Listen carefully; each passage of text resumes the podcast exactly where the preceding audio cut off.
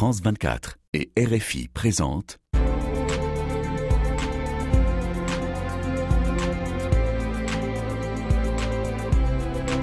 Ici l'Europe, Caroline de Camaret.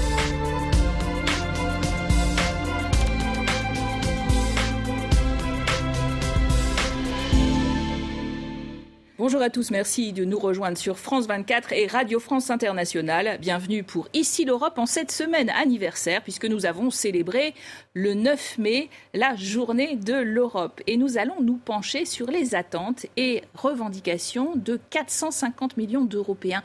Pour en parler, nous avons le plaisir de recevoir aujourd'hui le défenseur des droits de l'homme et des travailleurs. D'ailleurs, il s'agit du tout nouveau président euh, du Comité économique et social européen, un organe consultatif qui représente la société civile pour les 27.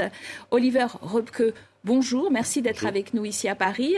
Euh, vous avez été l'une des figures de la Confédération autrichienne des syndicats, très fort partisan d'ailleurs d'un dialogue social institutionnalisé. J'ai envie de vous demander évidemment comment vous jugez l'état moral et social des Européens en, votre début de mandat, de mandat de deux ans et demi, hein, euh, c'est-à-dire en fait post-pandémie et avec une guerre en Ukraine à nos portes. Euh, voilà, l'état de morale et social. Je pense les citoyens européens euh, connaissent maintenant les crises, les crises multiples. On a commencé avec la, crise financière, on avait la pandémie, et maintenant on a la guerre de la Russie contre l'Ukraine. Et je pense que ça c'est vraiment un stress test pour l'Europe. On voit que les gens, les gens encore euh, ont confiance en Europe mais en même temps, bien sûr, ils voient que le problème d'inflation, de précarité, euh, de compétitivité sont vraiment urgents. Et je pense que euh, ça, c'est un mélange dangereux euh, pour la paix, la paix dans, le, dans les sociétés, dans, dans la société civile, mais en même temps, c'est vraiment une chance pour l'Europe. Une chance pour l'Europe de montrer que l'Europe est la solution, peut être la solution et la future. Et je pense quelques mesures pendant la pandémie par exemple, euh, euh, le programme Next Generation EU, ont montré que l'Europe, si l'Europe prend la bonne décision, ça peut être une solution pour la future. Tous les fonds de relance, effectivement. Vous êtes basé à Bruxelles, je le précise évidemment, au Comité économique et social européen. Euh, Bruxelles, la Belgique qui doit avancer sur la réforme des retraites pour recevoir euh, ces fameux fonds européens du plan de relance. La France qui s'est mobilisée contre, elle, la réforme des retraites avec euh, un âge de départ à 64 ans. Comment vous comprenez ces mouvements sur les retraites? Voilà, on a les débats dans, dans beaucoup d'États membres et pour moi, c'est nécessaire. Il n'y a pas une solution euh, qui est bonne pour tous les pays, parce que les systèmes sont très différents. Comme ça, on ne peut pas comparer seulement euh, l'âge de retraite d'un pays avec un âge de, retraite dans un autre pays. Pour moi, c'est important, euh, comme président des sociétés civiles, le dialogue civil, mais aussi la dialogue, le dialogue social. Je pense que ça, c'est vraiment clé pour toutes les solutions. Je sais qu'il y a des disputes, et s'il y a des disputes, euh, c'est normal que les gens sont aussi dans les rues, mais à la fin, je pense la politique ne peut pas perdre euh, le dialogue euh, avec les acteurs sociaux et économiques. Alors c'est vrai qu'on est dans, un, dans une période inflationniste, un taux d'inflation euh, euh, un peu en baisse hein, quand même euh, ce mois-ci, mais toujours à 7%, 95 millions d'Européens en situation précaire. Alors comment vous voyez cette situation économique évoluer chez les 27 comme j'ai dit au début, c'est très dangereux et 7%, c'est vrai pour quelques pays, mais dans, dans, les autres pays, on a aussi une inflation encore plus haute. Et je pense qu'il faut prendre des mesures des mesures contre l'inflation et pour soutenir euh, les gens, les citoyens. Nous, dans le CESE, dans le Comité économique et social euh, européen, on a pris, on a proposé des mesures très tôt, déjà avant la guerre contre l'Ukraine, par exemple. on a mis le, le, problème de pauvreté ou de précarité énergétique dans le centre de, notre, de nos avis. Et aussi maintenant, on a beaucoup de propositions comment on peut adresser euh, ce problème d'inflation.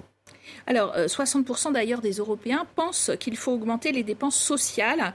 Euh, L'Europe sociale, ça n'était pas vraiment à l'agenda ce, ces six mois, donc ce semestre de la présidence suédoise, mais vous avez peut-être plus d'espoir que ce soit repris par la future présidence espagnole à partir de juillet, un gouvernement socialiste. Vous voulez faire quoi en matière d'Europe sociale?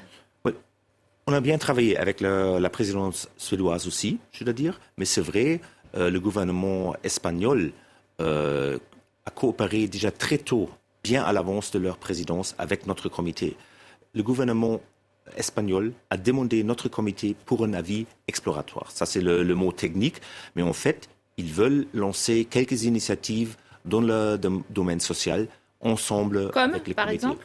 Par exemple, de renforcer la démocratie dans, l'économie, la participation, euh, information de, travailleurs, par exemple, aussi euh, euh, améliorer la compétitivité de notre industrie. Votre comité économique et social européen demande à l'Union européenne de prévenir les risques liés au travail avec des dégradations de conditions de travail que vous constatez.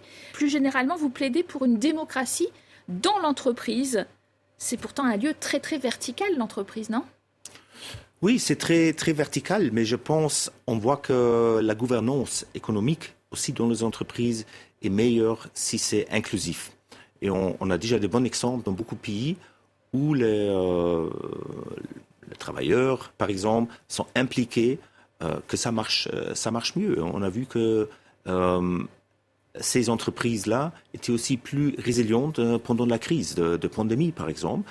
Et comme ça, je pense euh, c'est utile de regarder est-ce qu'il y a des bons exemples qu'on peut utiliser aussi au niveau européen. La co-gestion un peu à l'allemande et à l'autrichienne, du coup. Hein, non, non, ça je dirais pas. C'est, n'est pas seulement ce modèle. Je pense qu'on doit trouver des modèles pour chaque pays. Vous proposez euh, un nouveau panel citoyen euh, autour des élections européennes de juin 2024 et pourtant il y a déjà eu une convention citoyenne euh, qui s'appelait donc la conférence sur le futur de l'Europe entre 2021 et 2022 et elle a accouché d'une souris. Est-ce que, est que des, des, propositions ont été reprises ça, c'est une bonne question. Notre comité a joué un, rôle très actif, très actif dans cette conférence.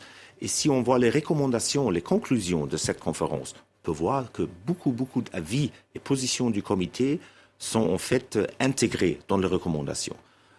Mais maintenant, c'est vrai, on voit que seulement quelques recommandations euh, sont réalisées. Et les Lesquelles, par exemple? Euh, par, exemple, il y a, il y a le, panel euh, de citoyens pour quelques, quelques propositions de, de la Commission, par exemple où il y avait aussi le, euh, la directive sur le salaire minimum au niveau européen. Ça, c'était aussi une demande. Mais si on regarde comment réformer notre Union européenne pour la future, pour l'élargissement de la future, Ici, je vois que les choses bougent pas. Mais on dit qu'elle est irréformable parce que les traités sont trop, seront trop compliqués à changer. C'est compliqué, mais euh, est-ce qu'il y a une alternative? Je pense pas. Et j'étais juste, euh, il y a deux jours, j'étais à Strasbourg et j'ai vu que la vaste majorité du Parlement est aussi en faveur de réformer euh, notre Union européenne.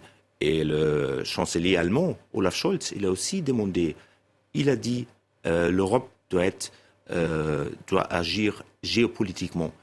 Et je pense, ça montre que c'est nécessaire de réformer notre Union européenne. Vous avez d'ailleurs choisi de placer votre, votre présidence euh, au euh, Comité économique et social européen sous les mots d'ordre de défendre la démocratie et de plaider euh, pour l'Europe. Alors une Europe toujours mal aimée, même en cette semaine anniversaire hein, de, de l'Europe, justement en France, l'idée de placer un drapeau européen sur le fronton des mairies fait polémique. Ça vous choque? Ça me choque pas parce que je pense que c'est un symbole et je suis je suis en faveur du drapeau européen parce que si je voyage dans les pays candidats, par exemple, là-bas, je, vois presque partout le drapeau européen. Mais à la fin, il faut euh, être convaincu par l'idée européenne, par les, euh, les, actions concrètes. Et je pense que ça, c'est euh, ce qu'on doit faire comme Européens. Le Parlement, le Conseil et le, la Commission, ils doivent proposer vraiment le, le, chemin pour la, pour la future ça, c'est plus important que la question des drapeaux. Surtout que les Ukrainiens se battent un peu quand même sous ce drapeau européen, ont défilé sous ce drapeau européen pour euh, défendre leurs droits. Oui, mais euh, l'Ukraine, c'est un bon exemple. Par exemple, euh, la guerre, en fait, la guerre a rapproché la société civile en Ukraine avec notre société civile. Avant, on avait des contacts, mais maintenant, nous sommes vraiment à côté de la société civile de l'Ukraine. Et juste hier, j'avais une, délégation des employeurs de l'Ukraine. Je peux voir, ils voient leur futur en Europe et ils veulent aussi travailler avec notre comité. Ça, c'est la raison pourquoi je propose d'impliquer et d'associer les représentants des sociétés civiles de l'Ukraine, de euh, Moldovie et aussi de pays de Balkans occidentaux dans notre travail au Comité économique et social européen. On va parler de ces questions d'élargissement, euh, mais prenons d'abord la direction de l'Espagne où un projet d'installation d'une télécabine dans les Pyrénées a divisé pendant plusieurs semaines habitants et politiques. Le gouvernement régional souhaitait financer cette télécabine grâce à des fonds européens, les fameux fonds Next Generation destinés à la relance économique verte post-Covid, de quoi faire bondir les défenseurs de la nature qui ont alerté Bruxelles. Récit d'un projet morné par Céline Schmitt et Armel Exposito. C'est dans le canal Roya, un espace préservé des Pyrénées, que le gouvernement d'Aragon souhaiterait installer une télécabine de 4 km pour unir deux stations de ski. Un projet que dénonce Kiko Ril, ornithologue. Mais qu'est-ce qu'on a là? Un gypaète barbu. La vallée est en partie reconnue comme une zone de protection spéciale pour les oiseaux. En plus, elle offre différents écosystèmes essentiels en Europe. Si le projet voyait le jour, il pourrait provoquer la disparition de nombreuses espèces. La région souhaitait que cette télécabine soit financée à hauteur de 26 millions d'euros dans le cadre du plan de relance européen post-Covid. Des fonds baptisés Next Generation, dont l'objectif est de construire un futur durable. José Luis, porte-parole d'une plateforme écologiste, y a vu un paradoxe qu'il est allé dénoncer à Bruxelles.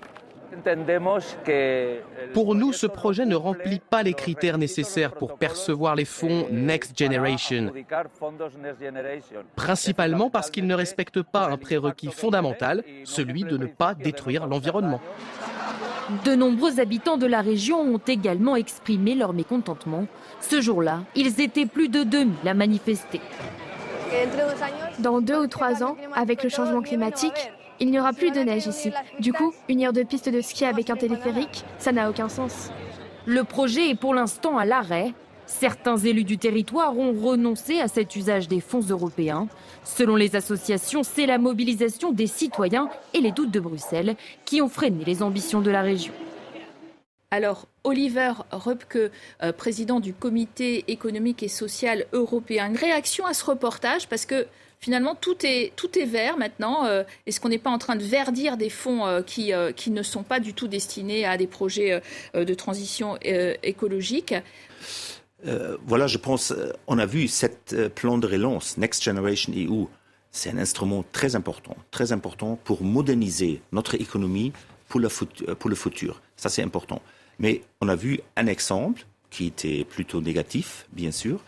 Et je pense il est clé que dans le, dans le plan de relance, euh, la société civile, les acteurs, euh, les partenaires sociaux doivent, doivent être impliqués plus fort que euh, ça. Par des consultations avant chaque projet? Oui, aussi par les consultations. Je pense que c'est important. Et ça, c'est aussi la position de notre comité depuis longtemps. Depuis longtemps, on avait une résolution et on va insister que toutes les mesures doit être avec euh, l'implication de société civile. Vous avez déclaré la démocratie en Europe est menacée non seulement de l'extérieur, mais aussi de l'intérieur. Vous pensiez à, quoi, euh, en l'occurrence, euh, en parlant de cette société civile soumise à une pression croissante? Voilà, c'est vrai pour nous, pour notre comité, l'état de droit, le droit de l'homme, la démocratie était toujours dans le centre de, notre politique. On a un groupe très fort sur le droit de l'homme et l'état de droit. Et euh, ce groupe était très actif et je veux même renforcer le rôle de ce groupe parce que le plan de relance, ça sert à ça aussi. Hein. Ça a été un, instrument qui était conditionné maintenant aux au, droits de l'homme. Euh, dans la Hongrie, par exemple, de Viktor Orban, euh, le 4 mai, le Parlement a voté finalement une réforme de la justice qui permettra une plus grande indépendance euh, sous la pression de Bruxelles qui, qui gelait une partie des 28 milliards des fonds européens destinés à ce pays. Les lois, c'est bien et leur application, c'est mieux peut-être. Voilà, c'est ça. Et comme ça, j'ai dit, l'application est importante et on veut être euh, aussi impliqué euh, dans ce processus et on va certainement, on va certainement donner notre avis euh, comme comité. Mais comme je dis, la démocratie à l'intérieur en Europe, je parle aussi de, pays de candidates, parce qu'ils sont aussi l'Europe, même s'ils ne sont pas encore membres de notre Union européenne. Mais je pense qu'on doit, doit les préparer, préparer le plus tôt possible pour l'élargissement, même si c'est euh, seulement dans quelques années. Parce qu'il y a beaucoup de réticence à cet élargissement, sachant que ces pays, par exemple, on pense aux, Balkans occidentaux, euh, avec euh, des fortes tensions entre Kosovo et, la Serbie. ils sont dans, un état effectivement de, de tension larvée, mais aussi avec des problèmes de corruption majeurs, et c'est ce qui empêche finalement notre enthousiasme vis-à-vis de cet élargissement. Je dirais pas enthousiasme, mais on voit que le soutien dans le pays, le soutien pour l'Europe euh, est, encore très haut, très haut. Et je pense que ça, c'est une chance pour nous. C'est vrai, ils doivent améliorer la liberté de presse, la lutte contre la corruption, mais je suis sûr, si on montre une perspective, une perspective pour euh, atterrir l'Union européenne, je pense que ça peut améliorer euh, les choses, aussi les relations entre la Serbie et le Kosovo. Oui, puisque nous parlons de l'état de la démocratie, effectivement, Parlons aussi de votre pays, euh, Oliver Robke, euh, l'Autriche, euh, avec, en vue des élections législatives de 2024, une extrême droite touchée il y a quatre ans par un gros scandale de corruption et qui caracole en tête des sondages avec une ligne très dure contre le soutien à l'Ukraine, contre les migrants. Pourquoi les, les Autrichiens sont-ils séduits, vos compatriotes? Voilà, comme on a dit au début, il y a une grande incertitude aussi dans la population, dans la société autrichienne sur la future le problème d'inflation, par exemple, c'est grand. Et tout ça, bien sûr, c'est c'est bien pour le pour les forces populistes et pour les forces l'extrême. Mais les élections euh, sont l'année prochaine et euh, je suis, je reste optimiste que à la fin, les forces démocratiques, les forces pro-européennes euh, vont gagner parce que l'Autriche est, est, un pays important dans, dans l'Union européenne. Je suis convaincu que l'Autriche doit agir pro-européen. Ça, c'était toujours le succès et c'était toujours en faveur euh, de l'Autriche de coopérer avec l'Union européenne, avec euh, ses voisins. Et je pense que ça, c'est le, chemin pour le futur. La Turquie, hein, qui vote ce week-end pour renouveler son Parlement et son président, et euh, avec une société civile qui peut-être n'a pas toujours reçu un soutien suffisant de l'Union européenne. Quelle est votre position là-dessus? Est-ce que cette société civile, ses oppositions, euh, euh, parfois les, bien sûr les associations et les ONG ont été suffisamment défendues et soutenues par l'UE euh, de notre part, certainement. On avait toujours un, contact et un dialogue très fort avec la société civile en Turquie, mais c'est vrai, dans les dernières années, euh, euh, les contacts étaient plutôt gelés. Vraiment, je regrette ça. Et j'espère, j'espère qu'après les élections, la situation va s'améliorer parce que la Turquie est un partenaire important pour nous. pour l'Europe, pour l'Union européenne, mais aussi la société civile en Turquie est très important pour nous. Et comme ça, on va certainement essayer de renforcer euh, nos relations euh, avec euh, les acteurs en Turquie, avec la société civile en Turquie. Alors paradoxalement, la Turquie n'est pas signataire de la fameuse convention d'Istanbul, une ville turque pourtant, qui réprime les violences contre les femmes. Il y a six États membres aussi, Bulgarie, Tchéquie, Hongrie, Lettonie, Lituanie et Slovaquie, qui ont refusé la ratifier au motif qu'il ne faut pas promouvoir dans les programmes d'enseignement les rôles non stéréotypés des genres. Vous en pensez quoi, vous? J'appelle à tous les États membres, aussi en Turquie, de signer et ratifier cette convention. Je pense qu'il euh, n'y a pas d'alternative euh, dans, le, dans notre siècle. Oliver Hopke, merci d'avoir été notre invité aujourd'hui euh, sur France 24 et Radio France Internationale. Restez en notre compagnie pour plus d'informations. Merci beaucoup.